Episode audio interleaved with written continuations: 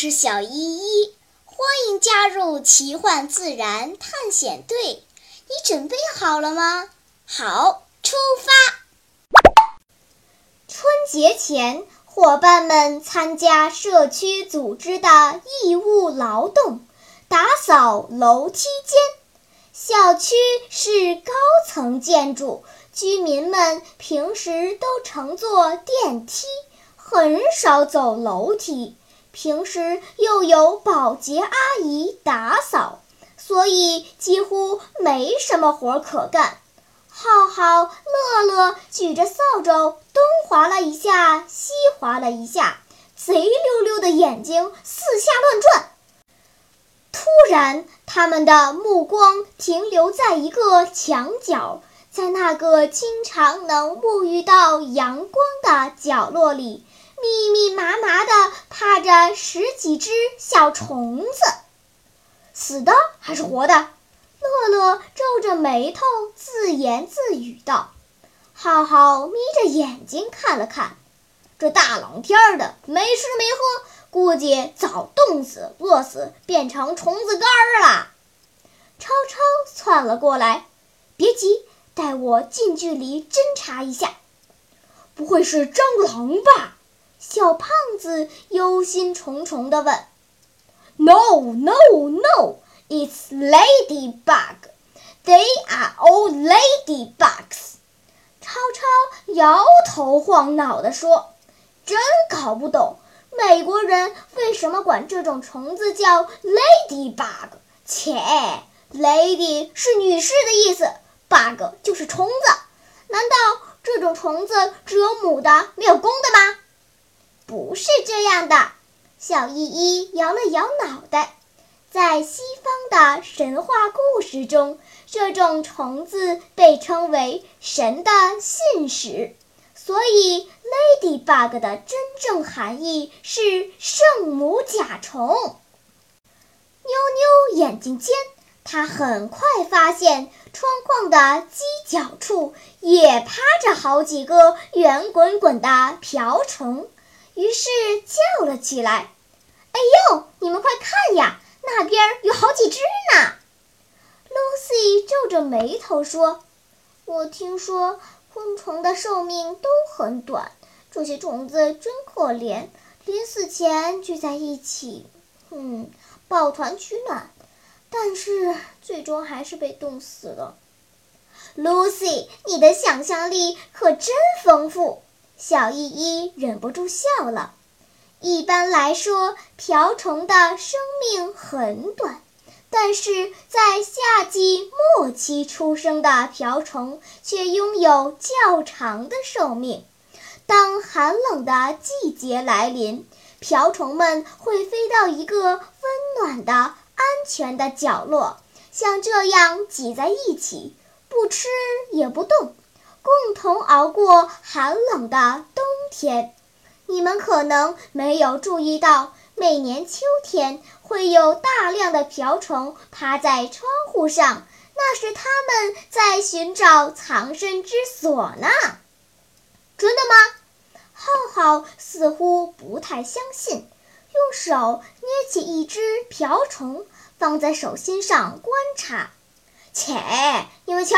它缩着爪子，仰面朝天，一点生命的迹象都没有，估计死的都透透的了。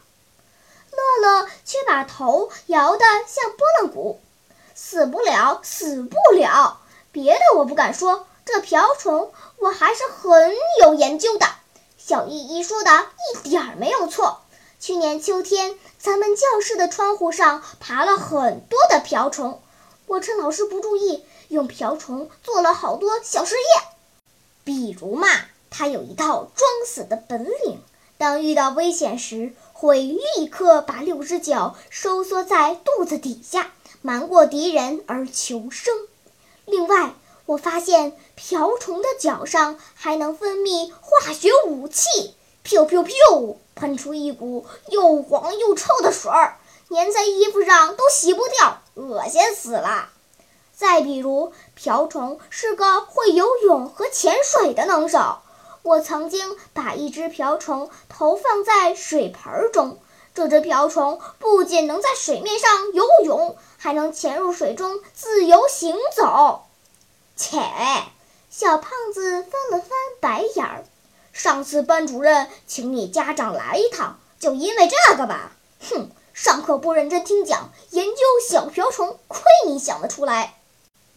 其实我也一直对瓢虫充满好奇。大奇若有所思地说：“它们的外形都差不多，但是后背上的点点却相差很大。你们看，就在眼前的这一堆里，点点就不一样。果然，除了普通的七星瓢虫之外，有一个瓢虫身上长了两颗星，另一个身上长满了大大小小的星星。”数了数，大概有十二三颗。估计瓢虫妈妈是用星星来给孩子命名的。超超半开玩笑地说：“老大一颗星叫大星，老二两颗星叫二星，老三三颗星叫三星。”超超的话引来伙伴们的一阵笑声。咳咳小依依清了清嗓子，开始上课啦。瓢虫的种类非常繁多，全世界记载约有五千多种，中国差不多有四百多种。我们首先可以从颜色上区别它们，有些是黄色，有些是橘色或红色。我们还可以根据它们的体型来区别，有些体型瘦小，有些则较为粗壮。但是识别它们的最好途径是辨别它们身上的斑点。科学家们通常也用斑点的数量来给它们命名，比如。二星瓢虫、四星瓢虫、六星瓢虫、七星瓢虫、九星瓢虫、十星瓢虫、十一星瓢虫、十二星瓢虫、十三星瓢虫、十四星瓢虫、二十八星瓢虫。当然，还有一个星都没有的瓢虫，哈哈。它们的种类不同，生活习性也不同，连食物都不同呢。有的瓢虫是肉食性的，比如七星瓢虫、四星瓢虫都是以蚜虫为食，这种瓢虫对人类有益。有的瓢虫是植食性的，比如二十八星瓢虫、十星瓢虫就以植物为食。甚至危害庄稼，人们称其为害虫。还有的瓢虫吃菌类，比如黄瓢虫。这些不同种类的瓢虫之间互不干扰，互不通婚，各自保持着各自的生活习惯，因而不论传下多少代，也不会产生混血。哎呦，可真麻烦！乐乐吐了吐舌头，瓢虫谈恋爱还得先数数对方后背上有多少颗星星，万一数学不好数错了可咋办？你以为瓢虫是你呀？上数学课不认真听讲？Lucy 笑道：“动物都有本来的习性，它们靠气味就能识别出对方是不是同类。”怎么可能一个星一个星的数呀？你可真搞笑！超超装模作样的在浩浩后背上点了点。你的身上十颗星的大大的坏蛋，我的身上七颗星的大大的英雄。咱们是不同类的，留我消灭一滴，撕拉撕拉的。伙伴们都被他逗得笑了起来。小依依弯下腰，看着角落里的瓢虫们。嗯，这些基本上都是七星瓢虫，都是我们人类的朋友。到了春天，只要气温上升到十度以上，越冬的七星瓢虫就会苏醒过来，开始活动，凡是有蚜虫和介虫寄生的植物，比如棉花、柳树、槐树、榆树、豆类等植株上，都是它们大显身手的地方。好啦，我们不要打扰这些小家伙的冬眠，让他们好好休息吧。在离开前，让我们一起看几张瓢虫的图片吧。在手机 APP 上滑动屏幕，可以看好几张呢。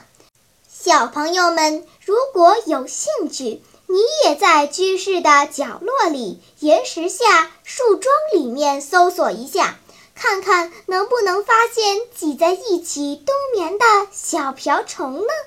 然后再数一数，它们身上究竟有几颗星星呀？